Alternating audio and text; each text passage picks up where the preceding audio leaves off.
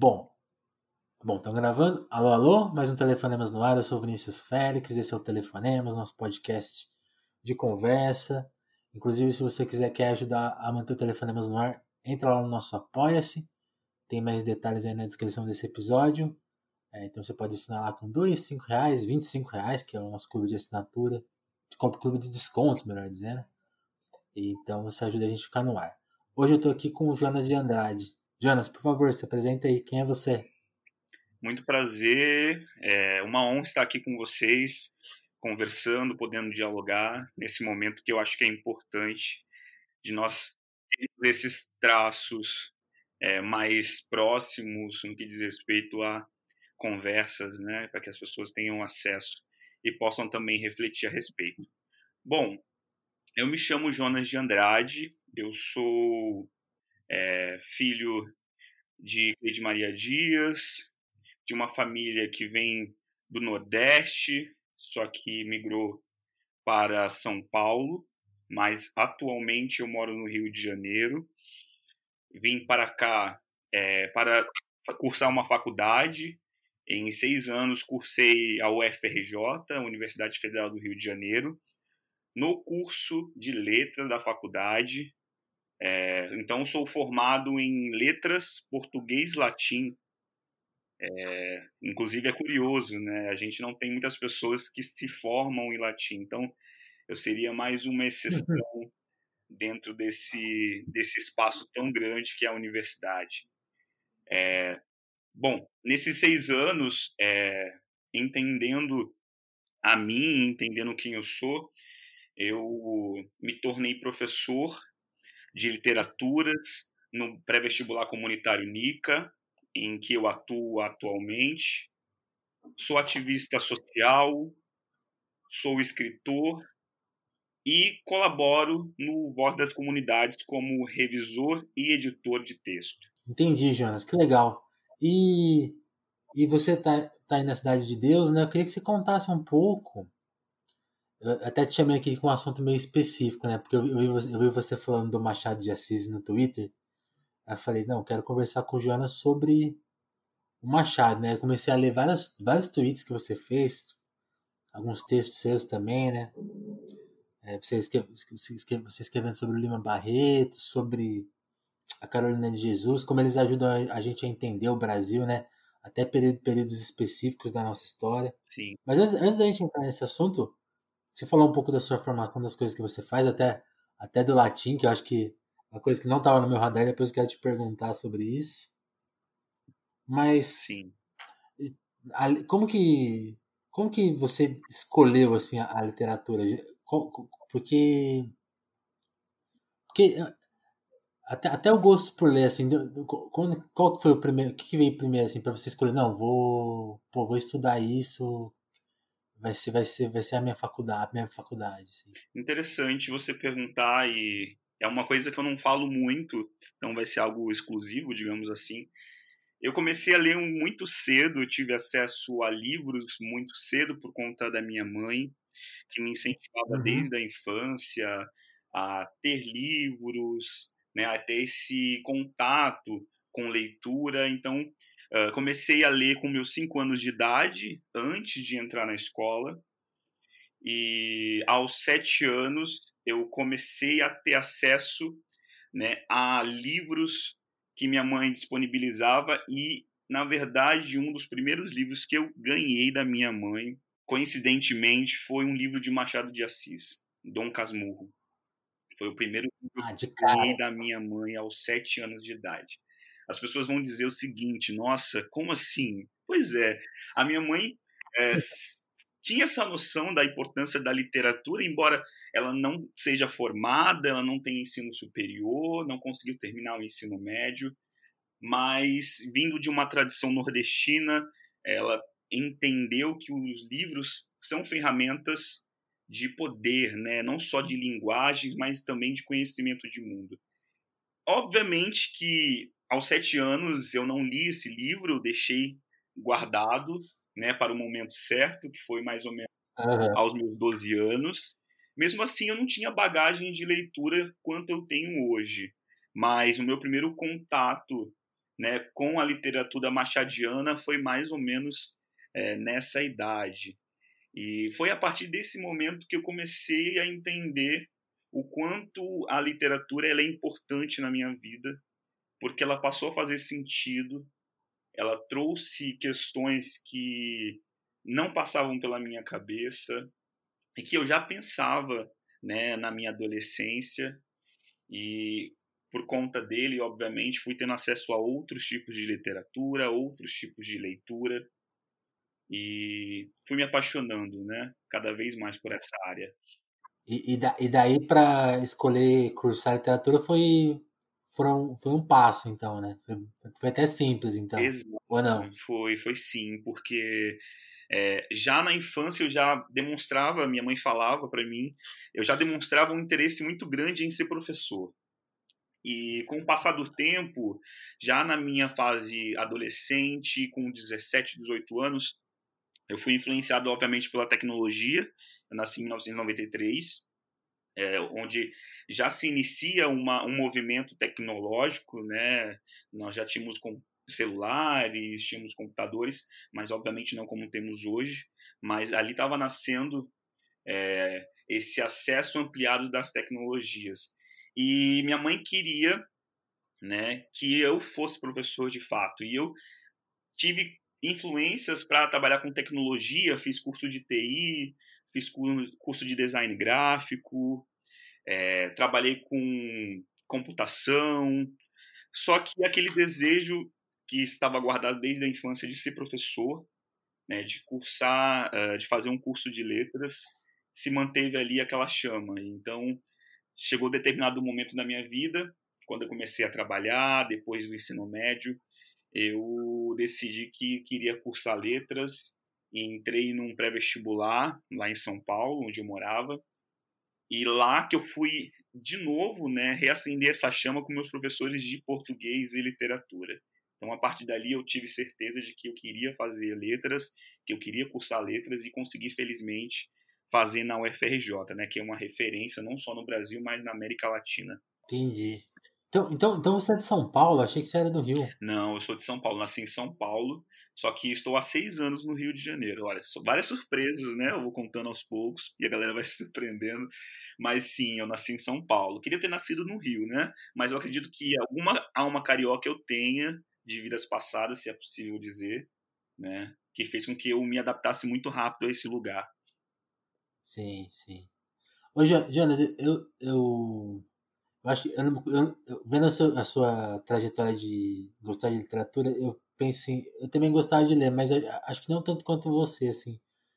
Mas, mas uma coisa que eu lembro de, de gostar um pouco de ler era assim, meus tinha, tinha, tinha amigos que me acompanhavam é, e uma maioria que não acompanhava muito. Como, como que era o ambiente ao seu redor? Seus amigos também gostavam de ler? Você tinha uma turma? Como que era né, na fase mais jovem? Porque eu acho que é a fase mais difícil, né? Porque a, nossos amigos eles têm várias coisas concorrendo, né? Sim. Ah, jogar bola tal. Como que era o seu ambiente? Porque a sua mãe era uma incentivadora, mas e o ambiente ao redor? Como que era? Pois é, minha infância ela se passou no Capão Redondo, né, extremo sul de São Paulo.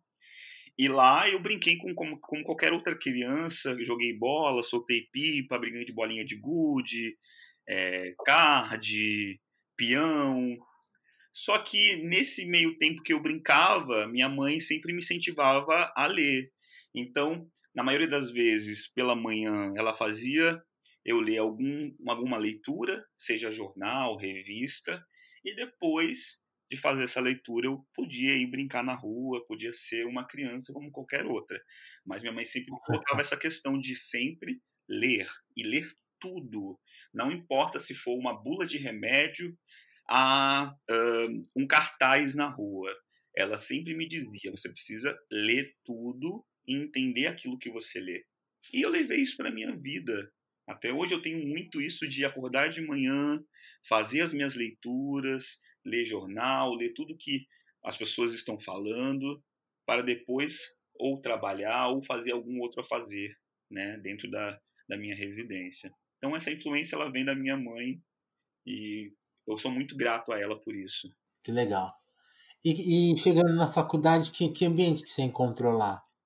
É, um ambiente acolhedor ou um ambiente mais, mais complicado? Qual foi, qual foi essa experiência na faculdade? Pois é, é interessante você dizer isso, porque a experiência da universidade ela foi de fato muito enriquecedora. Só que eu passei é, na faculdade de letras por diversos processos que não necessariamente passaram pela leitura. É, o ambiente hum. que eu hum. vivia, as pessoas com quem eu tive contato, me fizeram mudar muito minha percepção. E uma dessas percepções que eu mudei é a minha relação comigo mesmo. Né? O fato de eu me encontrar é, e me entender enquanto homem negro naquele espaço, entender que tipo de sistema me afeta, é, como eu me entendo em todo esse processo né, é, que a gente tem de uma sociedade construída né, pelo racismo, atravessada pelo racismo, pela discriminação, pela desigualdade socioeconômica, socioeducacional. Então, nesse espaço, eu pude não só refletir sobre as coisas que eu não tive acesso, mas também sobre as coisas que eu tive acesso e as pessoas com quem eu dividi não só minhas leituras, mas também uhum. meus afetos. E isso foi muito importante para hoje eu me colocar enquanto ativista social e me colocar como uma pessoa que se engaja em prol né, da população negra e, sobretudo, para defender educação pública gratuita e de qualidade para todos sem discriminação de raça, gênero ou classe. Sim. Então foi um processo árduo, mas foi um processo enriquecedor em vários, em vários aspectos. Sim, e eu, eu gostei muito do que você falou, porque você trouxe esse aspecto, né? O que, o, o que você não teve acesso, mas o que você teve acesso, né? E que muita gente não teve acesso. Porque, por exemplo, uma, pergunta que eu, que eu fico pensando, acho que eu vi você falando isso no Twitter alguma vez, né? Que às vezes até, até não sei se é no ambiente da faculdade que isso rolava, mas de você le, levantar algum ponto e, e, a pessoa não te levar.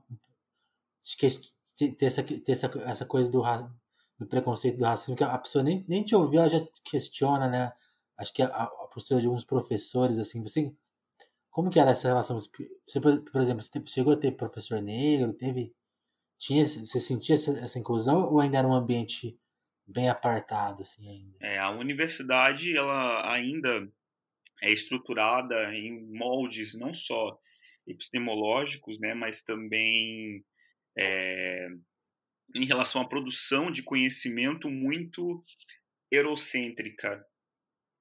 Então, uhum. eu fui percebendo aos poucos, né, com acessos que eu tive a diversas matérias na faculdade de letras, é, seja a partir da língua portuguesa, seja a partir da literatura que eu tive bastante, mas ainda assim pouco é, eu estudei em relação, por exemplo, à literatura negra. Eu só fui ter acesso à literatura, por exemplo, af africana, porque eu procurei. Não estava na minha grade curricular. É, os professores em que eu trabalhei não trabalhavam com literatura africana, por exemplo, e também a questão de Machado de Assis, que deveria ser um cânone né, nesse meio, nesse ambiente, também eu não consegui trabalhar como eu achava que trabalharia. E você falou em relação a ter professores negros. É, a única professora negra que eu tive foi a de literaturas africanas. Tirando ela, Entendi. não tive outro professor. É, então, é um ambiente. Isso não foi na faculdade, né? Isso, na faculdade. E, isso, e, um, e é um ambiente ainda muito embranquecido nesses aspectos. Porque, por exemplo, a gente na faculdade ainda tem um, uma organização departamental, por exemplo, que é a herança da ditadura militar, civil-militar. É, então, cada professor né, é, tem um departamento e ele aí, tem um coordenador, e esse coordenador ele organiza o departamento e organiza quais são o, as matérias, né, de que maneira essas matérias vão ser é, ministradas em relação né, aos conteúdos e os professores que estão lá precisam acatar. E eu estando no departamento de letras clássicas, eu percebia muito isso, porque, por exemplo, eu quis estudar é, no, na, na, no campo da, da, da literatura latina, por exemplo, escritores que não eram romanos. E não tive uhum. esse acesso porque eu não tive professores que pensassem ou que tivessem um trabalho com escritores que não fossem romanos ou gregos também, né? Porque eu tive essa matéria na universidade. Então, Entendi. É um ambiente ainda muito excludente no que diz respeito ao que os alunos querem trabalhar. Muitas das vezes quem, quem decide isso são os professores. E, e, por conta disso eu tive diversos problemas que eu fui perceber o porquê que eu tive já próximo de terminar a graduação. Entendi. Engraçado, gente, acho que nunca tinha parado para nunca tinha reparado nisso de como é um ambiente que até se o professor for mais é, conectado, criativo e quiser propor alguma coisa diferente, ele, ele tá ele tá limitado pela estrutura, né? É importante falar disso. Pois é. E, e eu que muito assim, tinha alguns professores que me abraçavam, que me incentivavam muito, mas eu percebia que algo impedia eles, né, de concretizar esse esse acolhimento. Então, assim, eu, eu fui questionando aquele sistema e fui entendendo que o meu corpo naquele espaço era um corpo marcado. E era um corpo que não tinha autonomia, é um corpo que é, sabia muito, porque eu lia muito na universidade e eu lia e tinha acesso a conteúdos que muitas das vezes os professores não tinham sequer noção. Então, foi na faculdade, Sim. por exemplo, que eu tive acesso a Paulo Freire, que na faculdade de letras não é tratado, porque ele é tratado na pedagogia. Tive acesso a Bell Hooks, a Abdias do Nascimento, é, Clóvis Moura, Fanon, né, Franz Fanon, esses autores que não são da literatura, mas que de alguma forma conversam comigo e me fazem entender né, esse mundo acadêmico em que eu estava inserido. E a literatura muitas das vezes foi meus, como eu posso dizer, minha terapia, né? Eu buscava nos livros entender o que estava acontecendo comigo naquele espaço. E graças, por exemplo, ao acesso que eu tive às obras de Machado de Assis, que eu fui adquirindo aos poucos, né, com os dinheiros que eu guardava uhum. das bolsas, eu fui entendendo é, como é que essa estrutura se dava e como ela me impedia, por exemplo, até de terminar a minha graduação. Mas, felizmente, consegui terminar e com excelência ainda. Sim, legal. E, e aí, aí, assim, aí, agora eu quero, quero entrar no assunto do Machado, porque, por exemplo, eu, eu li super pouco ele, conheço super pouco, até questões biográficas, assim. E uma coisa que eu tava pensando, desde que eu te fiz o convite para para você participar aqui, eu tava pensando quando que eu tive essa informação, pô, uau, Machado de Assis é um escritor negro, né? Tipo assim, essa informação ela sempre foi meio negligenciada e eu tava pensando que talvez quando eu fosse. estivesse na escola, isso não era comentado, assim. Tipo, eu não tenho a lembrança se era comentado. E eu tenho quase certeza que não, porque senão, sabe, teria marcado de alguma forma. A gente teria, teria tipo, pô, pô teve, tem isso, né? Tipo, seria, seria uma coisa destacada, né? Tipo, e foi apagado mesmo, e até hoje se tenta apagar, né? Então, por exemplo, na, na, na, sua formação, quando que você teve essa, essa informação? Assim, ela, ela, já chegou pronta ou você também teve dificuldade em acessar ela, que nem eu tive, assim, por exemplo? Pois é, é, a gente veio discutir essa questão de Machado enquanto um homem negro é, atualmente, não tem muito tempo. A gente antes não reivindicava esse, essa identidade a Machado porque a gente não tinha acesso nesse período, por algum motivo que eu ainda estou em processo de entender, uhum. é, o porquê que a gente não questionava isso. Porque eu conseguia me ver né, em Machado de Assis, mas eu não entendi o que, que me conectava a ele. Depois que eu passei a entender que ele é um homem negro e produziu literatura fazendo diversas análises, até perpassando a, a filosofia, a, a, psicologia e analisando o contexto histórico que ele viveu, eu pude entender por que, que eu gostava tanto dele.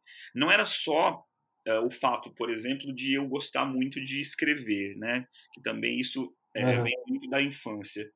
Mas o fato dele ter uma, um arcabouço é, no que diz respeito aos, aos autores que ele teve acesso, muito interessantes. E Machado de Assis lia muito também.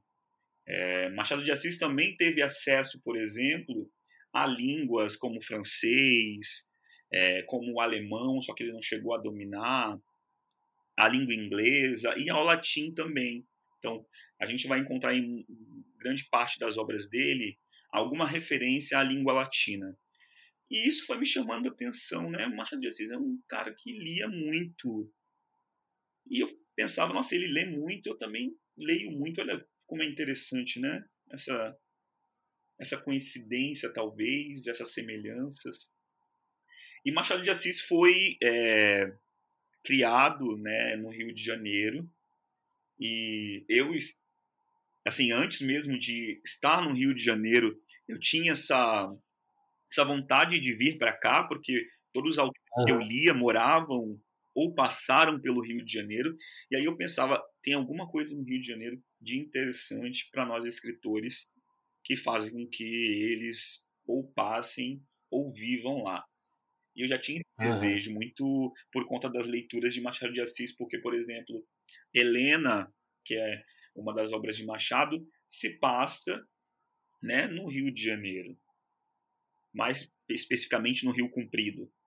Outros livros de Machado também se passam, por exemplo, em Copacabana, se passam em locais da Zona Sul. Então eu achei muito interessante como Machado de Assis não só nas suas obras, e aí falando um pouco mesmo das obras dele, né, desde da mais famosa, que é o Dom Casmurro, até, por exemplo, é, Quincas Borbas, Memórias Póstumas de Brás Cubas, como Machado ele consegue perfeitamente é, nos fazer imaginar como é o Rio de Janeiro daquela época. Porque ele está inserido, por exemplo, é, em uma literatura, no movimento literário realista, só que ele não é realista, mas também não é naturalista. As pessoas não conseguem definir o que ele é, porque a escrita de Machado é uma escrita curiosa, porque, como eu falei, ela passa desde o campo da filosofia até o campo da psicologia. Né? Ele foi um autor que estudou é, a, o comportamento das pessoas. E eu sou uma pessoa que sou muito observadora. Isso desde pequeno. Minha mãe falava. O Jonas observa tudo que ele quer ver. Onde ele está, ele para para observar. E eu sempre fui assim. E eu via de Machado essa mesma atitude. Né? Os personagens dele são muito bem digamos, psicologicamente analisados. Se a gente for observar, por exemplo, o Brás Curvas, se a gente for observar, por exemplo, o Bentinho e esse narrador, que é sempre muito interessante de observar, né, a sua postura. Sim, né, e, e acho que aí queria que você comentasse um pouco disso, né, porque a, além dele ser esse cara que eu queria que você explorasse um pouco mais isso que você levantou, do, dele ser o cara que ele é mais realista ali para o período dele, mas ele não é. Ele tem isso, né? Por exemplo, a, a questão do narrador não, não ser confiável, né? Então, e ele trazer todas esses, esses para, essas coisas do psicológico, do, do social, né? Que, que, quando é que você começou a sacar essas, essas até, até porque você falou, né? O Dom Casmurro chegou na sua, na sua mão com sete anos. Qual, mas como que você, quando você leu ele pela primeira vez, quando você, nas suas leituras, quando você foi sacando, tipo, nossa, tem uma ironia aqui que eu, que eu peguei agora, ou quando você foi sacando essa, essa essas camadas que ele deixa, né? Eu, eu, como eu te falei, eu acho que eu li muito pouco o Machado para entender, mas eu, eu, vejo muitos comentaristas falando isso, né? Tipo, ele deixa muitos é, muitas coisas, tipo assim, coisas perdidas, perdidas ali, tipo assim, ah, em algum momento alguém vai sacar isso aqui, né? Como que foi a sua pois é, é interessante, seu processo nisso? Sim, é interessante a gente observar é, o modo como o Machado de Assis explora, né, esses personagens de um modo bastante até uh, uma análise minha bastante cruel da realidade, né? E, e como ele consegue, por exemplo, demonstrar é, que o mundo, na verdade, não é como a gente entende, né, a partir de uma uh, visão cristã sobre bem e mal, né? Essa visão que a gente tem ainda muito impregnada de maniqueísmos. É, uma coisa que eu acho importante dizer é que as pessoas tentam, de uma forma ou de outra, associar seus escritos à sua vida pessoal. Só que são coisas completamente distintas. Né? Machado de Assis foi criado em uma família né, que seu pai era negro, sua mãe era descendente de português, um, e ele foi criado no Cosme Velho, foi criado com condições que são condições mínimas né, de sobrevivência. E aos poucos né, ele foi tendo acesso, ele foi aprendendo muito autonomamente, porque ele não chegou a fazer uma universidade, uh, não só a ler quem ele leu, mas a escrever como ele escreveu. Né? É sempre, o processo do escritor é sempre um processo de devir, ou seja, de vir a ser. São construções que são feitas, né? que todos nós passamos, mas Machado de Assis, é, não diferente disso, também passou. E as obras de Machado de Assis elas são interessantes justamente porque trazem à tona o contexto histórico da sua época. E aí você me perguntou, né? Mas como você conseguiu fazer essas leituras? Você percebeu isso quando você fez a primeira, a segunda, a terceira leitura? Vou te falar que eu só consegui entender Machado de Assis após a universidade. Quando uhum. eu tive acesso é, linguístico, né, é, a competências linguísticas que me fizeram entender como é que ele, ele constrói a linguagem como é que ele constrói uh, a sua escrita? Porque não é fácil ler Machado de Assis, não só pelo fato de dele escrever no século XIX, e aí a língua portuguesa no século XIX é diferente da língua do século XXI, e a gente pode perceber isso, né, por conta da internet, uh, mas também os termos que ele utiliza, as referências que ele utiliza, as fontes que ele bebeu, que, de fato, para você entender a sua ironia fina, finíssima, que eu acho que nem as pessoas da sua época conseguiram entender plenamente, é um trabalho, é, mas... digamos assim, arqueológico e bibliográfico, de alguma maneira. Porque, ora, Machado de Assis bebe em Stendhal, um escritor inglês, ora Machado de Assis bebe dos clássicos, desde Horácio ao Ovídio, Aristóteles, Platão, Maquiavel ali depois. Então, assim, é, são muitas referências que ninguém consegue é, entender fazendo só uma leitura. É um processo bem é, lento, mas que você, quando você vai descobrindo as camadas, e essas camadas vão se é, mostrando, você vai achar, cara, olha aí, sensacional isso. É fantástico. Sim, e, e, e mas ele descreve, descreve um pouco a sua experiência pessoal com, por exemplo, com Dom Casmurro, ou com qual, qual ou qual, ou, ou com qual, nossa, tô, tô gaguejando um pouco. Fica tranquilo seja com Dom Casmurro ou com algum outro livro favorito. Quais são os seus, o seu elenco de favoritos dele, assim? É, é uma pergunta que até você fez anteriormente. É, a primeira vez que eu li o Dom Casmurro, eu não entendi absolutamente nada. Uhum. Bom, não, assim, não nada, né? A gente consegue entender, por exemplo, o enredo. Que tem um enredo ali curioso e que a gente muitas das vezes se para na questão, né? é, Capitu traiu ou não Bentinho. Que as pessoas até hoje discutem isso arduamente nas redes sociais. Volte e meia, a gente tem essa discussão acontecendo em Machado de Assis nos Trend Topics. É, rola. Muito.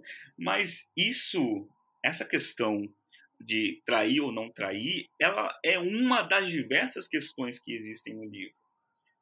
E eu só fui perceber, como eu disse, muito depois, porque Machado de Assis procurou, e aí é uma questão que, até na universidade, acompanhando algumas poucas palestras que eu fui, é, e as pessoas dizendo, né, Machado de Assis não se colocou é, como Lima Barreto, e aí sempre essa comparação, né, Machado de Assis e Lima Barreto.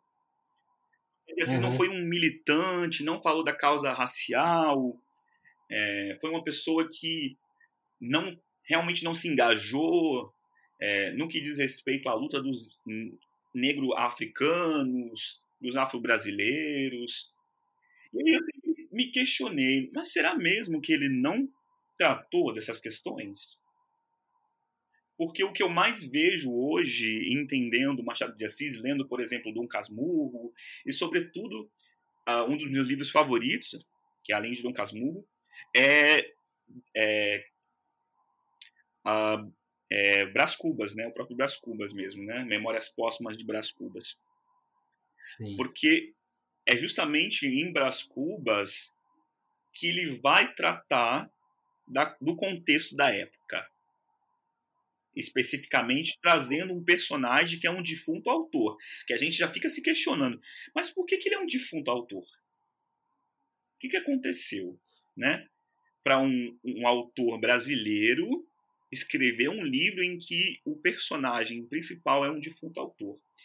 E aí a gente tem que ir lá na história do Brasil, ou seja, do período ali é, imperial, monárquico, para entender o que estava acontecendo. E nessa época a gente tinha não só né, as questões é, da escravidão muito latentes ainda, embora algumas leis, por exemplo, a lei Eusébio de Queiroz, né, que proibia o tráfico negreiro, tivesse vigorando, ainda muitos escravos escravizados eram trazidos das diversas Áfricas para o Brasil. Então as leis não funcionavam. Nós tínhamos também uma elite que estava em decadência. Nós tínhamos uma elite no século XIX ali Sim. que vivia é, ou de a troca de poder. Uhum, exato, que vivia de heranças, é, estavam falidas, ou usando até uma palavra que o Machado de Assis usa, né, carcomidas, ou seja, uma elite que uh, estava perdendo o seu poder. E Machado de Assis, como um bom uh, analista né, da sociedade em que ele viveu, vai trazer essas questões em Memórias Póstumas de Brás Cubas. Porque ele vai trazer um, um, um personagem, que é o Brás Cubas, que é dessa elite que está em decadência. Né? Foi um homem uh, que se construiu numa família né, que o seu pai o mimava muito, e aí ele vai trazer a questão né, dos escravos, porque o Brás Cubas, a família de Brás Cubas tinha escravos. Esse Brás Cubas ele cresce tentando se dar bem na sociedade, tentando buscar um status social, tendo contato com diversas mulheres, com as quais ele não consegue ficar com nenhuma. E é um cara que é medíocre. É um cara que tenta passar uma imagem do que não é. E aí é interessante a gente fazer, por exemplo, uma ligação com a teoria do medalhão. Não sei se muitas pessoas já ouviram, já leram esse conto. Ele é sensacional, porque depois da teoria do medalhão é que Machado de Assis escreve Memórias Póstumas de Brás Cubas. E só para contextualizar, uhum. é, a teoria do medalhão fala basicamente, na verdade, é um diálogo que se é construído em que um pai fala para o seu filho que vai fazer, vai contar mais anos, vai contar 22 anos, o que ele precisa fazer para ter status social. O que ele precisa fazer para estar nos melhores lugares, conhecer as melhores coisas, andar com as melhores pessoas, né, que eles consideram as melhores pessoas, e ele vai uh, como se uma receita, né, é colocada, como o seu filho vai conseguir alcançar isso. E aí ele fala que não é necessário é que é necessário se repetir o que as pessoas falam no senso comum, é necessário que você né, tenha contato com diversas personalidades famosas e que frequente lugares que essas personalidades famosas estão. E aí a gente pode fazer uma ligação, por exemplo, com, com hoje, né? sociais hoje, né? Nas redes sociais, o que, que a gente mais tem? Pessoas que tentam buscar um status social através de likes, através de retweets, seguidores, para que possam ter visibilidade. E aí é o próprio título, né, Teoria do Medalhão. O medalhão nada mais é que um objeto valioso, né, um objeto que é, é digno de se ter. E é justamente o que o Machado vai, vai tratar né, na teoria do medalhão e que depois em Brás Cubas ele vai genialmente né, construir através das diversas narrativas que ele coloca ali, né, nos diversos contextos em que Brás Cubas está inserido no século XIX, né, no Rio de Janeiro especificamente. E, e, e aí acho que o lado foda dele é isso, né? A, a metalinguagem, ele usar a metalinguagem como uma forma de dar recados, né? Seja no Dom Casmurro criando esse narrador que você não pode confiar nele em nenhum momento, né? em nenhuma descrição que ele faz, em tudo que ele fala é enviesado. E como você falou agora, né? eu nem tinha nunca tinha pensado muito nisso, que o fato do Brás Cubas escrever ali na, naquela condição né, de, de já já não, não só decadente, né? Já estava depois da morte, né? O defunto autor é, é, é, é justamente essa representação da de uma elite que, que passou, né? Que está que tá por passar, né? É, é de 1881, né? A gente está quase tá sete anos né, do fim da, da, da abolição, Exato. um pouco depois do fim do, da, da independência. A né? da República. Independência, eu misturando as coisas. então, então é, é, o fim, é o fim dessa era, né? Tipo, assim, ele pega um pouquinho antes assim, ó, isso aqui vai, isso aqui vai acabar, gente, ó. Exato, exatamente. E é interessante também analisar por que, que esse defunto autor fala. Porque esse defunto autor tem voz. E aí a gente, Exato. né, a morte permite com que nós, por exemplo, falemos tudo aquilo que a gente não tinha coragem de falar. Estávamos vivos, né?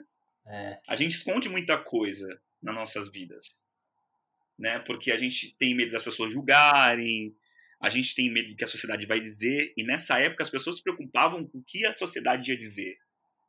Então, por exemplo, temas como adultério eram tabus nesse momento, né? Um dos temas. Então a gente fica pensando, e eu pensava muito, por que que esse cara, que é um defunto autor, né? Ele escreve. E por que que ele escreve e por que que ele conta toda a vida dele, né? Desde a infância até o final da sua vida. Porque depois da morte, né? Quem vai julgar mais? Ninguém. Então ele tem a liberdade de falar o que ele quiser, e como quiser, e da maneira que quiser, sem julgamentos. E, ô Jonas, uma pergunta. É, você falou do, de alguns dos seus favoritos, e aí, e aí tanto das Cubas quanto o, o Dom Casmurro são os, os mais populares. Qual, qual, qual, que é a sua o seu conto ou o texto assim, favorito do Machado que você acha que, assim, que é uma joia perdida? Assim? Queria que você falasse. Qual, qual que é aquela na, na sua pesquisa você fala, putz, isso aqui eu gostaria que fosse popular? Tem, tem, você tem essa. Olha, de... algum texto desse tipo? É difícil dizer qual que é o meu preferido. É, mas eu vou tentar encontrar aqui, nesse momento, um, um, um conto que talvez as pessoas não tenham muito acesso. Uh, hum. Tem um conto que ele não é muito é, falado, assim, eu não vejo as pessoas comentarem. As pessoas comentam muito, e a gente pode encontrar nas pesquisas, no Google, é, a teoria do medalhão, o caso da vara, mas tem uma, é um conto que chama muito atenção, que, deixa eu ver se eu consigo lembrar o título. É, ah, sim, A Mulher Pálida. eu tenho certeza que muitas das pessoas vão dizer: Nossa, nunca ouvi falar desse conto. Existe esse conto, que é um conto que eu acho que é interessantíssimo de ser lido e de ser analisado, que fala de um, um homem, é, eu não vou lembrar o nome especificamente do personagem, é, que ele, no Rio de Janeiro, tenta encontrar a mulher mais pálida que existe. E aí ele segue numa saga procurando essa mulher pálida para poder se relacionar com ela. E aí uma coisa que a gente pode pensar, por exemplo, só do título A Mulher Pálida, é o fato de Machado de Assis tratar da questão é, de cor, por exemplo, né? de afetos. Porque normalmente, é, e aí a gente, digamos assim, naturaliza muito essa, essa ligação afetiva com corpos é, brancos, cisgêneros, é, corpos que estão expostos nas revistas, nos jornais, e que a, a partir do momento que a gente começa, começa a questionar esse padrão, que na verdade nem existe, que é colocado, a gente passa, por exemplo, a entender uh, as nossas relações e as uhum. construções dos nossos afetos. E Machado traz essa questão nesse contexto e que a gente pode analisar, por exemplo, em 2020. E aí a genialidade dele nesse sentido, porque Machado de Assis, ele, ele é muito atual. Aí você me pergunta, mas por que, que ele é tão atual? Eu tenho talvez uma resposta que vai ser uh, de outras pessoas que estudaram Machado também. Porque Machado de Assis, ele é. estudou, é, ele observou, ele foi um, digamos assim, psicólogo, né, é, em relação a, em relação à natureza humana. Sim. Sim. E a natureza humana parece que ela tende a não mudar. Ela, ela resiste a todas as, as, mudanças de poder, de ideologia, né? De ah, tá no capitalismo, tá no comunismo, tá, está em 1800 ou 1500, parece que as fragilidades são as mesmas, né? Exatamente. É, embora a gente esteja em um outro contexto, com acesso às redes sociais, é, a, na nossa natureza humana ainda permanece, por exemplo, é, que se alimenta de desejos, né? Que se alimenta uhum. de vontades. E aí é uma questão já no âmbito da filosofia, né? E aí talvez lendo Schopenhauer a gente possa entender por que Machado de Assis escreveu é, pensando dessa maneira, né? Pensando na natureza humana. E como a natureza humana ela é cheia de contradições, ela é cheia de hipocrisias, nossas atitudes, muitas das vezes, é, são feitas sem pensar, por exemplo. E Machado traz muito isso nos seus contos e nos seus livros. E eu acho que por isso que ele é tão atual, Vinícius. Eu acho, eu acho que ele conseguiu trazer questões que são de qualquer civilização, né? Sim. A questão da mulher, é, e aí o quanto essa mulher ela é rodeada por um sistema que a oprime, que a coloca como um ser inferior, a questão do negro, a questão é, do, de gênero, né? Uh, a questão até da sexualidade também, de alguma forma. Porque, por exemplo, hoje se faz a leitura, é, observando Dom Casmurro, que talvez Bentinho tivesse algum sentimento pelo Escobar, em que ele diz é, que o filho se parece. Porque, a, a, a, como a gente tem um ponto de vista de, do, do Dom Casmurro, né, do Bentinho, uh, e aí ele que narra os fatos que aconteceram a partir da perspectiva dele, a gente observa que pode ser um autor que a gente. Um, um, uma pessoa que conta, que diz que a gente tem que duvidar, um narrador que a gente tem que duvidar. Tá, mas por que, que ele está contando isso? Por que, que ele está me levando a esses pontos? E por que a, a Capitu pode ou não ter traído ele? Porque a gente tem isso, isso é, a gente tem um costume, nós seres humanos, de marginarmos coisas, né? de deduzirmos coisas, de pensar, por exemplo, uh, num relacionamento que a gente tiver, né? Se a, possibilidade de uma pessoa trair a gente ou não. E isso é de qualquer época, de qualquer civilização. Toda civilização, todas as pessoas de determinadas civilizações, determinados povos, sentem ciúmes, sentem inveja, cobiçam, têm vontades, desejos, querem alcançar determinados lugares, humilham as outras pessoas. Então, independente de ser branco, preto, independente da racialização que nós tivemos uhum. pelo capitalismo, essas questões são inerentes à natureza humana, acredito eu. Sim. E, e é um barato isso, né, Jonas? Porque, tipo, até, até esse aspecto que, tá, que é recente, né? Tipo assim. Por, por exemplo, tem, tem, tem, tem, hoje, hoje, hoje, a gente vê, por exemplo, a J.K. Rowling, né? A autora do Harry Potter, ela, ela entra no Twitter. Aqui é eu tô falando muito por alto, assim. Hum. Mas eu, eu, vejo ela entrando no Twitter e, e, adicionando coisas na obra, né? Que eu acho uma coisa meio. Se isso não tá lá, não tá lá, né? Eu não. penso um pouco assim. Uhum. Não sei se eu tô sendo muito. muito reacionário nessa questão. E com o Machado é justamente o inverso, né? Tá lá e as pessoas acham muito depois, né? Tipo assim. Isso que você falou do, de talvez a relação do, do Bentinho Escobar ser, ser ter uma, uma coisa que nunca foi discutida, que só para pegar agora é, é, muito interessante, né? Tipo assim, o cara realmente escondia as coisas e, e, e elas estão lá, assim. Eu, eu achei esse aspecto da modernidade dele, além do, do disso que você falou, que acho que é, é a parte fundamental, assim, da, que realmente é você explicou muito bem, acho que nunca tinha pensado tanto nisso, não. É, pois e... é, a, a, as obras de Machado dependem muito do ponto de vista da pessoa em determinados contextos.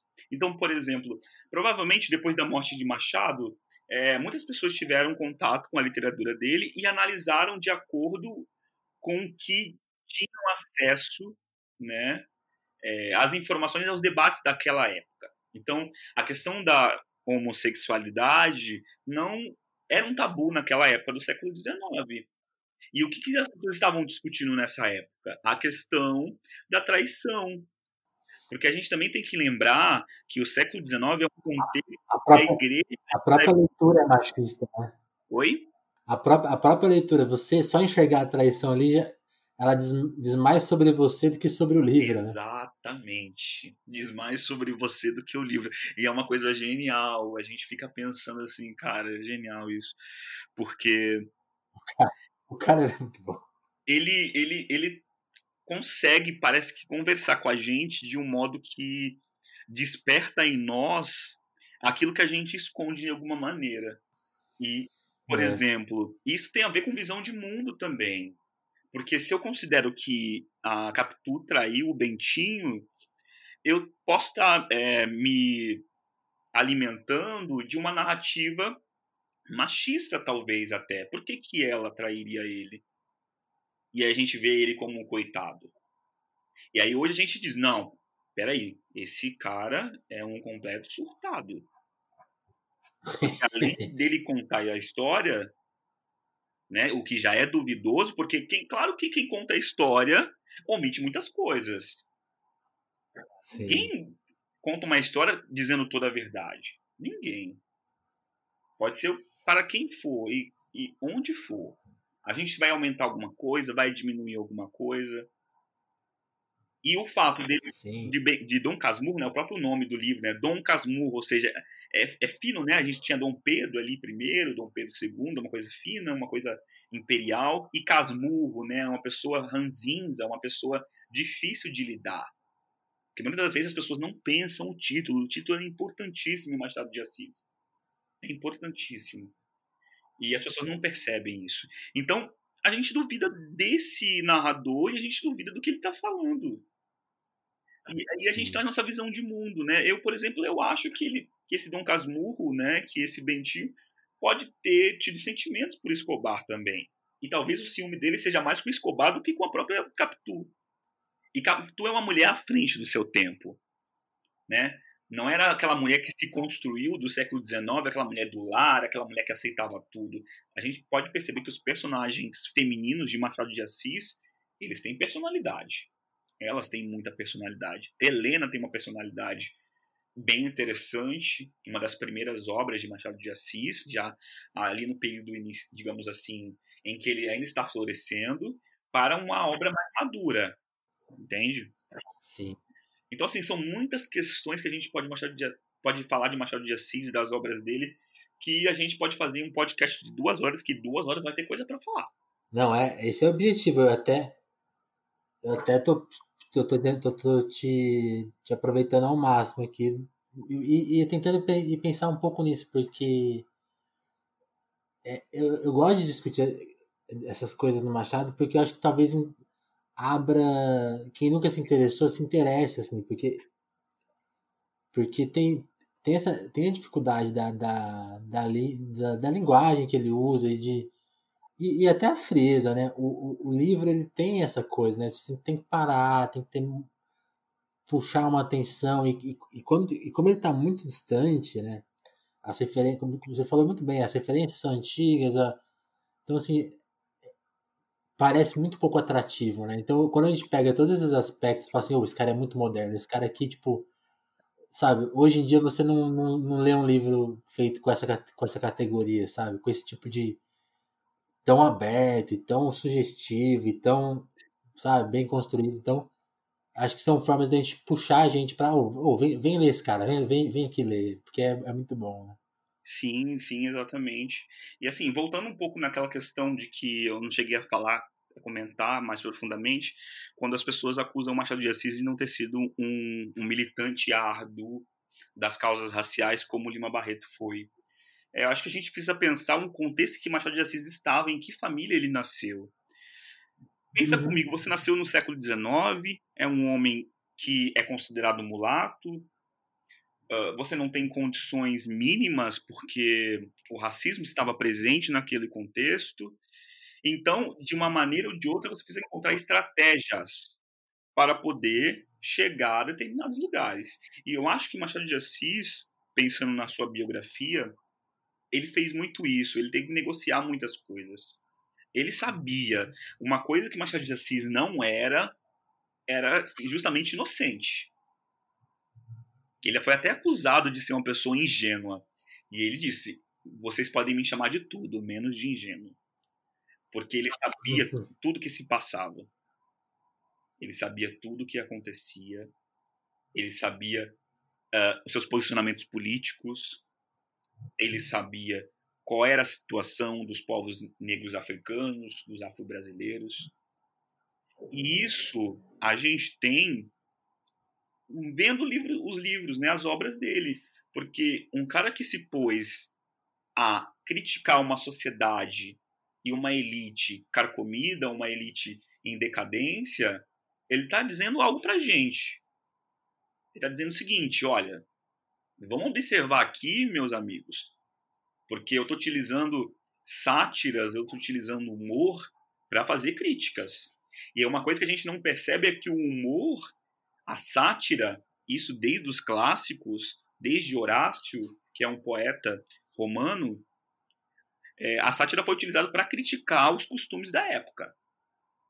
E Machado faz muito bem isso, quando ele critica uma elite é, que vive querendo a manutenção dos seus privilégios naquele momento.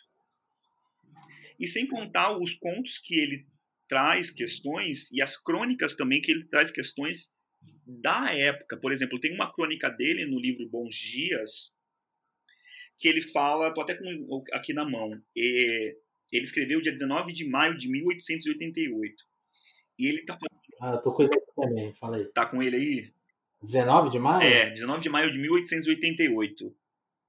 Aqui. É a crônica Bons Dias, em que ele vai falar sobre o período de, o período de abolição, né, em 1888.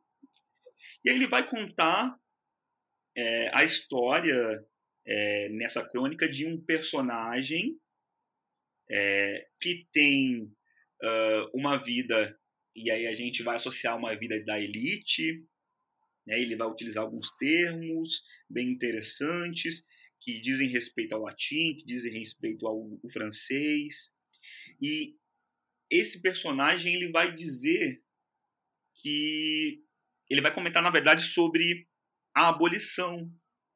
Né? Ele vai trazer a questão da abolição porque ele vai bancar um, um, um, um jantar né, em que se vai comemorar a abolição. E esse personagem está muito feliz, né? E inclusive está muito feliz em aforrear um dos seus escravos, que se chama Pancrácio.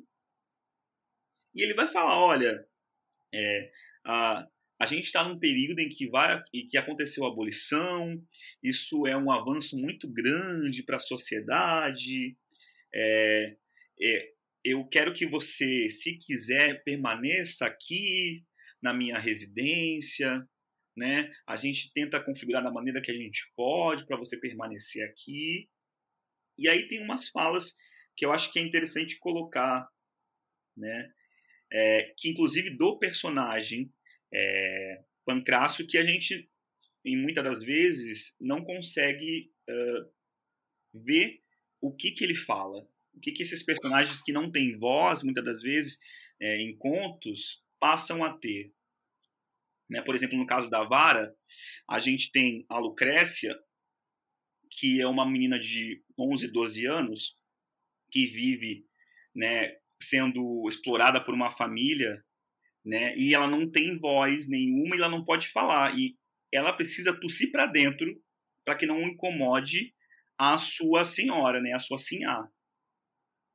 E aí esse personagem ele fala, ele tem um, um, algumas falas, né? E aí tem uma aqui que diz o seguinte, né? No dia seguinte chamei Pancrácio e disse-lhe coisa rara, coisa rara franqueza. Tu és livre, podes ir para onde quiseres. Aqui tem casa amiga, já conheci e tens mais um ordenado. Um ordenado que, e aí ele diz, né, o Pancrácio, ó oh, meu senhor, fico, porque a gente tem que pensar que pós-abolição é, não garantiu nada aos escravizados, né, às populações negras, mas pelo Sim. contrário, eles foram jogados a Deus dará. E aí ele diz: Ô oh, meu senhor, fico. Aí o, esse personagem, né, esse senhor, um ordenado pequeno, mas que há de crescer. Tudo cresce neste mundo, tudo cre crescente imensamente. Quando nascestes, era um pirralho deste tamanho. Hoje isso está mais alto que eu. Deixa ver. Olha, és mais alto quatro dedos. Aí ele diz, né? E aí traz uma fala do personagem linguisticamente falando que é interessante. A altura não quer dizer nada. Não, senhor. E aí ele diz: pequeno, ordenado, repito, uns seis mil réis. Mas é de grão em grão que a galinha enche o papo. Tu vales muito mais que uma galinha. Olha isso. Tu vale muito mais que uma galinha.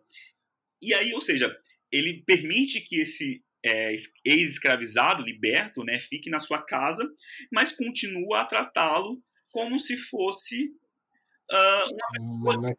é, que não tivesse humanidade.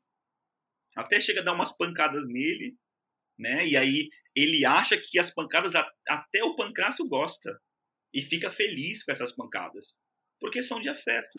É. Não, e tem, e tem essa parte aqui depois que ele no dia seguinte também, né? Uhum. Que ele, ele dá um peteleco, né? E fala, não, esse peteleco aqui não tira o seu direito civil, não. Pode ficar tranquilo. Exatamente. Não, e tem uma parte que eu acho que é, é, é, o ponto principal desse, dessa crônica, que ele diz o seguinte. É, uh, deixa eu encontrar aqui rapidinho. Que os homens puros, lá no final, né? Que os homens puros, grandes e verdadeiramente políticos, não são os que obedecem à lei, mas os que antecipam a lei, dizendo ao escravo: és livre antes que o digam os poderes públicos, sempre retardatários, trôpegos e incapazes de restaurar a justiça na terra para a satisfação do céu. E aí você pensa, o que, que ele quer dizer com isso? Ele está sendo completamente irônico nessa parte. Por quê? É um senhor de escravos que se vangloria pelo fato de estar tá dando alforria a um escravo é um personagem que se vangloria. Olha o favor que eu estou fazendo, eu estou liberando você para você ser livre. Fiz um jantar, as pessoas da alta sociedade comentaram. Olha que ação benéfica eu estou fazendo. E aí, antes que esses poderes públicos, né, que são completamente retardatários, ou seja, atrasados, que não se fazem cumprir as leis, né? Você tem que perceber que você é, você é livre. E aí, toda a ironia fina de Machado. O que ele está tentando dizer pra gente aí? Ele está tentando dizer o seguinte: olha que elite hipócrita. É como se eles estivessem fazendo um favor aos negros serem livres. Não, vou te libertar aí e você. Olha que incrível, aproveita a sua vida aí. Fica à vontade, se quiser pegar umas terras aí, fica à vontade, mas eu vou te dizer que vai ser difícil, porque ninguém vai te dar terras aqui não. Eu tenho aqui um pedacinho de chão você pode ficar, mas ainda sob aquelas condições que a gente costumava ter.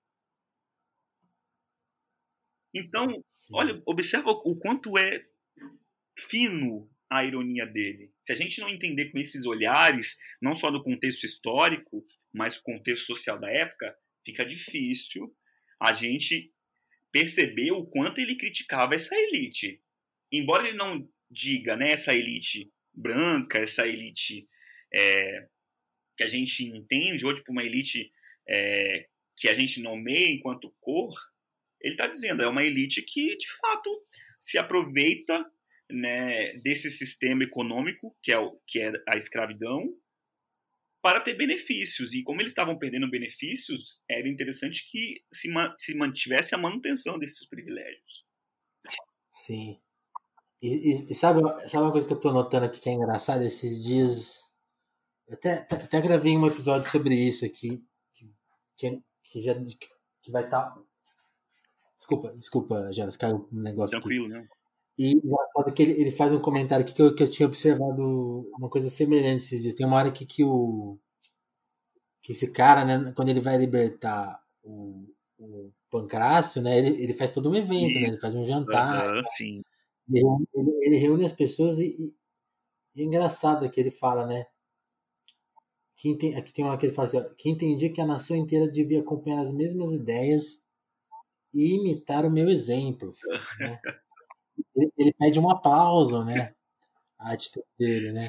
E é engraçado, porque esses eu tava pensando assim, a, a gente tá nesse momento de várias coisas boas acontecendo, né? Tipo, teve a, a bancada negra que fizeram, que fez o especial lá na Globo News, tem, a imprensa está a isso, alguns artistas estão abrindo espaço para algumas vozes, mas é, é, assim, não deixa de ser irônico que, que se peça um aplauso a essas atitudes, né? Tipo assim, antes de premiar uma política sólida ou uma coisa mais duradoura, né? Assim, você toma uma atitude simples e olha, tipo, tá, tá descrito aqui nessa, né? essa, ele já, ele já essa atitude Exatamente. E, e como é atual, Vinícius? Como é atual?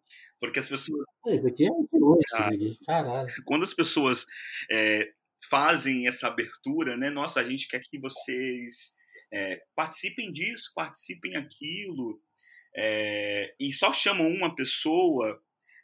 essa pessoa normalmente que está ali no topo, né? Tá ali tem, que, que já tem um status social muito grande, ela quer ser vista como a salvadora da pátria, né? A salvadora dos negros, a salvadora de toda uma sociedade que se estruturou, estruturou, de forma racista. E, e hoje eu lendo o, as crônicas de Machado, eu dou risada, porque eu consigo entender essa ironia. Eu acho que quando você começa a entender Machado, como a gente está entendendo aqui, a gente começa a rir. E eu acho que o papel Não, pessoas, é muito engraçado. sim, eu acho que o papel das pessoas brancas é justamente ler não só Machado, mas outros autores, e perceber, e se perceber, e começar a questionar. Realmente, tem pessoas que são assim, e eu não quero ser assim. Eu quero uma sociedade melhor. Eu quero que as pessoas tenham oportunidades uh, não iguais, porque isso é ilusório. Eu quero que exista equidade, que nós tenhamos as mesmas condições de estudo, as mesmas condições de trabalho, as mesmas condições de lazer, porque a gente acredita nisso, nós acreditamos nisso. Mas tem muitas pessoas que não, que se disfarçam, tem muitas pessoas que agem é, e dizem, até as empresas dizem muito, né? A gente é pró LGBT, a gente é pró dos negros, mas no fundo eles estão justamente atendendo a um sistema que é o sistema capitalista neoliberal que a gente tem hoje. E na época do século XIX, a gente tinha o liberalismo. Na época do século XIX, a gente tinha a igreja que também é, a partir dos seus dogmas, né, é, exerceu e fortaleceu essa estrutura racista. E até rolou uma polêmica sobre o Padre Antônio Vieira, que a, a esquerda, né, que se diz progressista, diz o seguinte: a gente não pode falar mal de Padre Antônio Vieira. As obras dele são fantásticas. As obras deles, as obras deles, as obras dele são inigualáveis. Mas o cara, o padre, fez discursos, até tuitei sobre isso, que falavam que o negro não tinha humanidade. Que ele só conseguiu ter humanidade quando ele veio para as terras brasileiras uhum. e foi cristianizado. sabe, como é que a gente lê um cara desse? Como é que a gente entende um cara desse que se dizia é, em nome de Deus, né? A gente precisa desconfiar. E a nossa literatura brasileira é permeada justamente por exclusões, né? Não só, por exemplo, em relação às mulheres, sobretudo as mulheres negras, né? Porque se a gente pegar a literatura que é ensinada nas escolas, a gente vai poder observar que só existem homens brancos cisgêneros escrevendo. A gente só vai ter uma mulher negra escrevendo e as mulheres escrevendo no século XIX. E um desses exemplos que eu posso citar é a Maria Firmina dos Reis, uhum. que tem obras muito interessantes, dentre elas a Úrsula, e tem um conto muito curioso de se analisar, que é a Escrava. Então. Que legal. É, essas, essas eu não conheço. Eu acho que, eu, acho que eu já ouvi falar de Úrsula, mas eh, esse, esse conto não. E ela está no mesmo contexto de Machado de Assis. Uhum. Sabe? Então a literatura também passa é, pelo, pelo, por esse olhar né, é, eurocêntrico, por essas estruturas que não permitem que mulheres, que não permitem que negros produzam e sejam uh, vistos como escritores, como grandes autores. Machado de Assis ele foi a exceção porque ele não foi só foi só o presidente, o primeiro presidente da Academia Brasileira de Letras, mas também porque ele teve, como posso dizer, é, os afetos, ele foi recebido por uma elite carioca majoritariamente branca. E que provavelmente não entendia ele, né? Isso que é o barato. e provavelmente não entendia o que ele escrevia, porque o cara tá falando de mim. Ele tá sendo irônico, ele tá criticando meus costumes. Será que essas pessoas não pensaram e, se diziam pessoas letradas, né? Eles tiveram acesso às letras, né? Eles tiveram acesso é. a literaturas, a cultura, de, não só do Brasil, mas lá de fora, né? Sobretudo lá de fora, porque se alimentava-se muito de culturas é, do exterior, sobretudo da Europa, França, Inglaterra. Sim. Nesse conto que você puxou aqui, que eu vou até indicar para todo mundo ler, quem está acompanhando o podcast, é, é, é, o bom é dessa série, né? Bons Dias, e é o dia 19 de maio, como você falou, né? De 19 de maio de 1988. Exato. Além de ser uma crônica escrita poucos dias depois, né, de 13 de maio, uhum, sim. Ele, já, ele, já, pegou esse clima, né, essa, essa, fa, essa falha, né, e é engraçado, ele zoou essa boa, ele, ele deu uma zoada boa nessa suposta boa educação, né, tem uma, tem uma cena aqui que hoje seria com a língua inglesa, né, mas a piada é com o francês, né, que era da época ali. Exatamente. Tem uma, tem uma que o cara fala aqui, ó, né? No golpe do meio. Aí ele fala coup de mille, sei lá como que fala em francês, né? Uhum. Mas eu prefiro falar a minha língua. E aí até tem uma nota de rodapé aqui que fez eu, entender a piada, né? O coup de mille é um é o brinde do meio, né? Então, tipo, o cara, tá, o cara quer dar uma de patriota e ele traduz a frase literal, né? Traduz ela de jeito meio zoado. Exatamente. Seja, esse é, o, esse é o personagem essa é a nossa elite, né? A elite que é letrada e meio letrada meio só porque tem dinheiro, né? Tipo, nem, nem tá entendendo, traduz errado, os anglicismos, né? Que é um. Não sei como que é o relativo para o francês, né? Mas tá. Mas para falar bonito vale tudo, né? Para chamar atenção, se, se, vale de tudo, de todas as formas. Porque, além de ele falar, as pessoas provavelmente não vão entender o que ele falou, mas vão achar, nossa, que culto. Que é. cara incrível, nossa, olha como ele fala esse, esse, esse termo em francês. E o que mais tem hoje, sobretudo nas universidades, são pessoas assim. E aí hoje eu, eu, eu leio uma crônica dessa e dou risada, porque eu vi, vi isso na pele. Sim. Eu percebi, observei tudo isso acontecendo dentro da universidade. E, agora... Não, e pensa, é uma crônica, assim, tipo, ela tem duas páginas e carrega tudo isso. E, exatamente. E foi feito assim dias depois da polícia. Ele, ele, não, ele não pegou esse clima anos depois, ele pegou na, em cima do lance, né? Cara, e, e as crônicas são sensacionais por esse motivo, né? Crônica vem justamente de um termo grego que significa tempo, né? É a questão de cronos, né? Mitologia grega. Uh, ou seja, aquilo que se passa no tempo. E aí ele conseguia, como um bom observador que era, justamente pegar os pontos daquele momento e falar e transformar em uma crônica, e transformar em uma narrativa. E aí tem tudo isso para a gente pensar, tudo isso para a gente Sim. refletir sabe? E, e, aí, por isso que eu acho ele genial. Eu sei que ele é um escritor difícil pela linguagem, eu entendo as pessoas. Eu acho que as escolas precisam capacitar, precisam é, trabalhar competências linguísticas para que as pessoas tenham acesso às obras de Machado.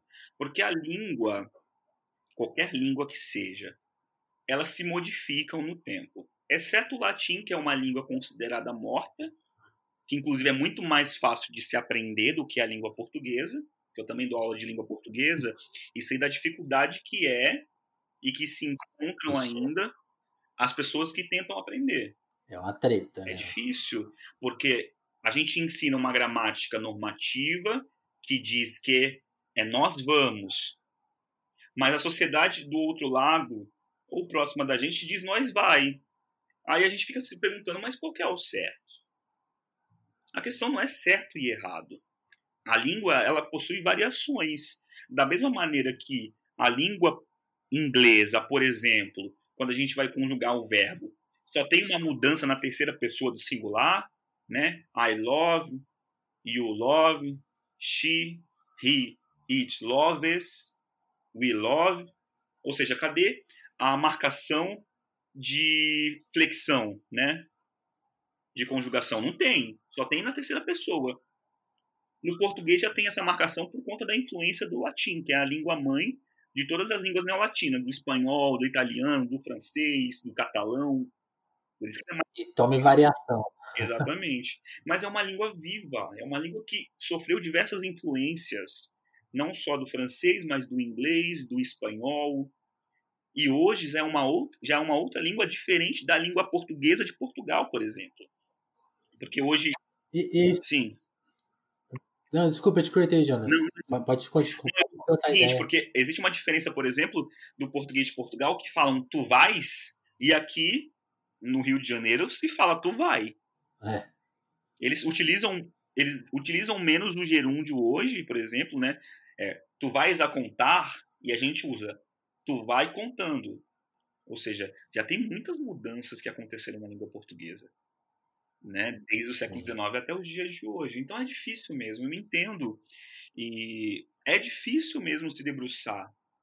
Só que a gente precisa é, que a escola tenha condições suficientemente para poder fazer com que esses alunos leiam esses autores. Mas aí começar a ler os autores já no, no ensino fundamental não é uma boa é, escolha. Né? Embora eu tenha recebido o uhum. livro com sete anos de idade, mas eu não li com 7 anos de idade, eu li com 12, e não foi com 12 que eu entendi. Eu entendi quando eu, eu consegui ter uma maturidade linguística suficiente para entender as linguagens que ele utiliza, e sobretudo as figuras de linguagem, como, por exemplo, a ironia. E é uma, não é uma ironia qualquer, é uma ironia finíssima. É, esse texto, esse texto que você puxou, eu achei um baita exemplo, porque achei um, um exemplo, um ótimo exemplo, né? Porque é um textinho de duas páginas que se você ler sem saber a data, embora seja uma coisa que já está datada ali, se você ler ela muito secamente, né, tipo, você até pega, você até pega a ironia da cena ali, o cara destratando o, o, escravo, o escravo que ele está libertando, né? Sim. Isso até você pega, mas, por exemplo, essa cena que eu falei do coisa, ou, ou as coisas que você ressaltou também, assim, são tipo assim, quando você vai pôr o aluno para ler, imagina que assim, você tem, você tem que contar passo a passo, né? Porque E tem isso, né? É uma, a leitura, ela tem. Ela hoje ela tem essa competição com, com os vídeos e muita interação, né? Tipo assim, ela é mais fria, né? Então ela.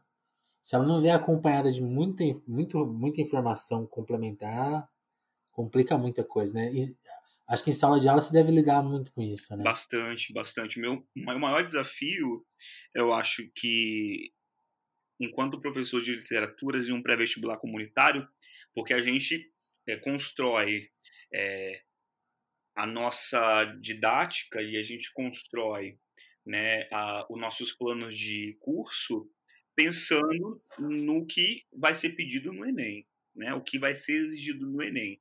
Só que nós, no pré-vestibular né? NICA, a gente procura ir além.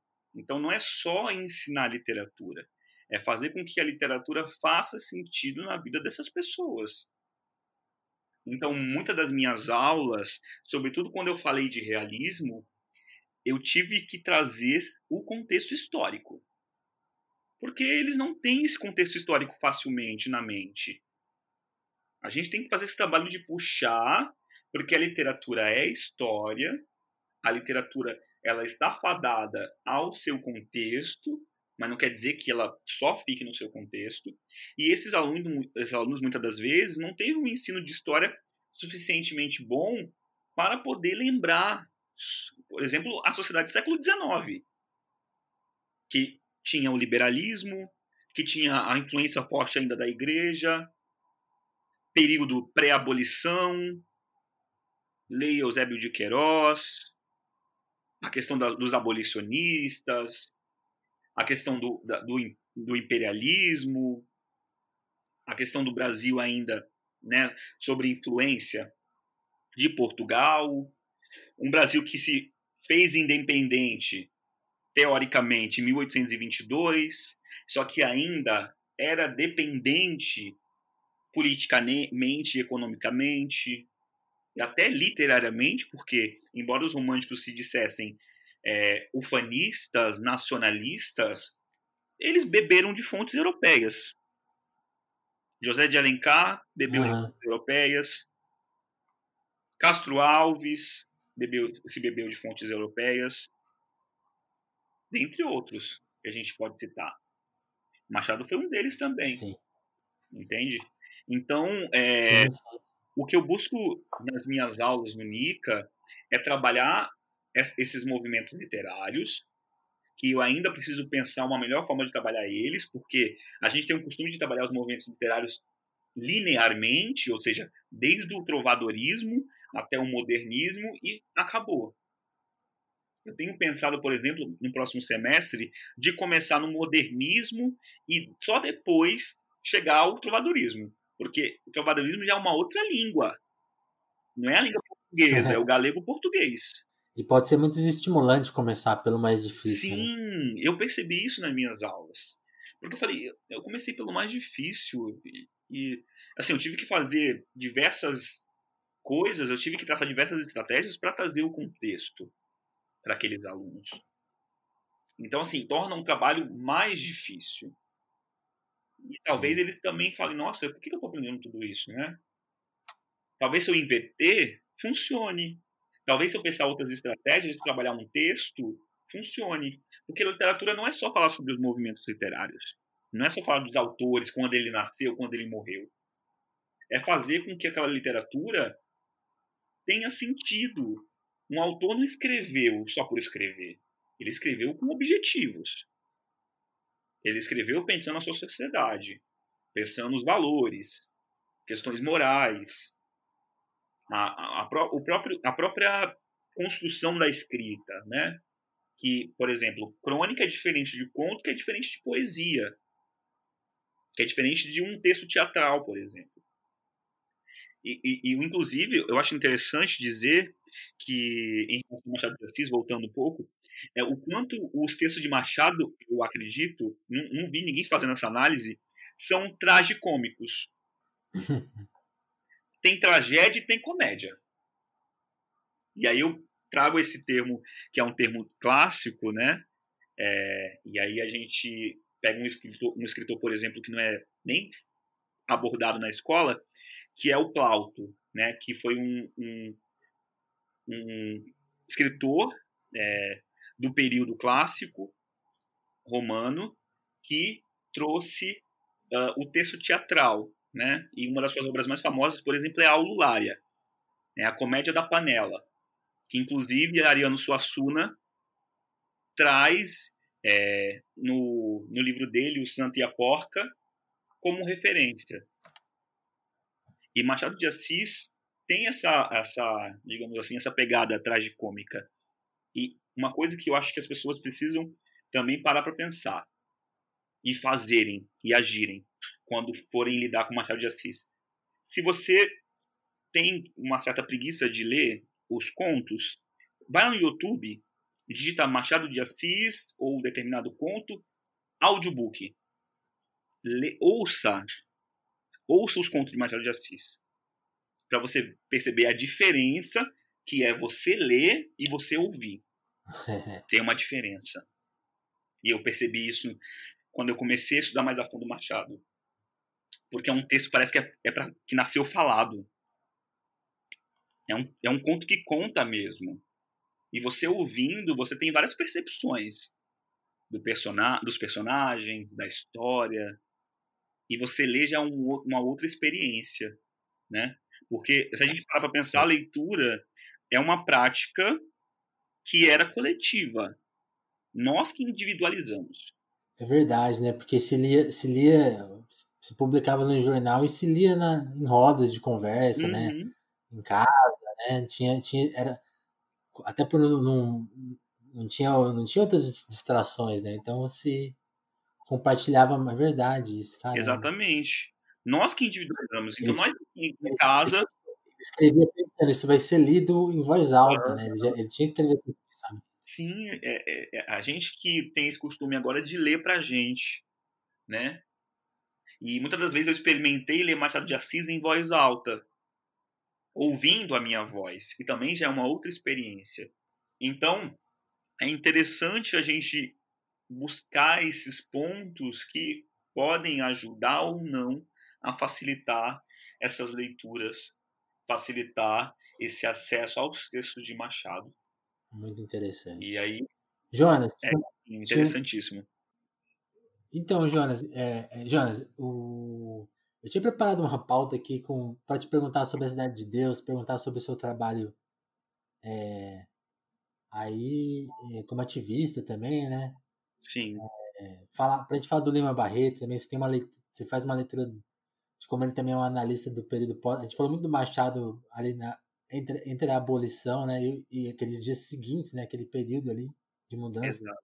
Mas Sim. aí o Lima Barreto no pós, a Carolina, a Carolina de Jesus, por exemplo, na Era Vargas. Eu queria perguntar sobre isso, mas aí, como a gente estourou o tempo, eu vou te pedir, pra, daqui a, daqui a um tempo a gente pode voltar então, gravar mais um episódio. Pra gente não fazer um episódio de três horas. a gente volta e conversa daí depois, mais pra frente, uma, mais uma hora e meia. O que, que você acha? Eu acho perfeito. E vou te confessar que eu nunca tinha falado tanto tempo quanto a gente falou hoje. Então, assim, obrigado pelo espaço e obrigado por me ouvir e obrigado por imagina, imagina. proporcionar esse, essa conversa sobre Machado de Assis, que é um dos meus escritores que me marcaram e vão me marcar pelo resto da minha vida, né? Até Não, foi muito foi muito bom que a gente conseguiu falar só dele e e até acho que quem estiver ouvindo leia, por exemplo, o, talvez o, o podcast até, o, episódio tenha até ficado um pouco estranho, porque a gente começou, a gente praticamente leu o conto, sem ler o conto, a gente, os dois ficaram lendo aqui, né?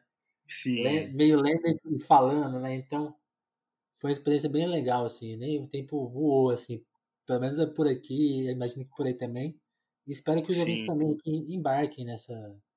Eu falei aqui, né? Eu sou um péssimo leitor, foi muito bom te ouvir, me ficou. ficou fiquei estimulado a ler mais o Machado e pegar essas, essas minúcias que você explicou pra gente aqui. Muito obrigado, Jonas. Eu que agradeço é, o espaço, Vinícius, e a oportunidade de poder falar de Machado.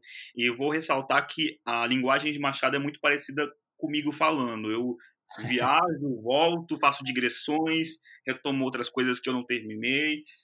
Por isso que é tão é, complicado, mas tão gostoso, porque a gente tem muitas referências né, sendo evocadas que fazem com que a gente se interesse, né, não só porque, pelo que está dizendo, mas também é, o que está ouvindo. Né?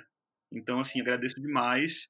E quem sabe em próximas oportunidades a gente não possa falar de Lima Barreto e a gente não possa falar de Carolina Maria de Jesus, que nos fazem entender esse período pós-abolição né? Barreto, especificamente, está no período da Velha República e Maria Carolina de Jesus está inserida ali uh, na Era Vargas. Então, não só falar de literatura, mas também falar de história. E dizer um, um, umas últimas palavras é, para que as pessoas que ainda não entendem a importância da literatura busquem ler coisas que te agradam, mas leiam também coisas difíceis. É, e que saibam que a, a literatura é um direito como qualquer outro direito que a gente tem na Constituição. E quem disse isso não sou eu, quem diz isso é Antônio Cândido, né, no Direito à Literatura. E ele diz muito, resumidamente, que assim como temos direito à alimentação, à moradia, é, que é, infelizmente é negado hoje no Brasil, é, a literatura também é um direito e a gente precisa se apropriar dela para criarmos mundos, porque assim como outras civilizações também utilizaram a literatura, nós também, enquanto brasileiros, precisamos utilizar a literatura a nosso favor. Sim, sim. E tem, e tem uma coisa, né, Jonas? A literatura tem uma barreira.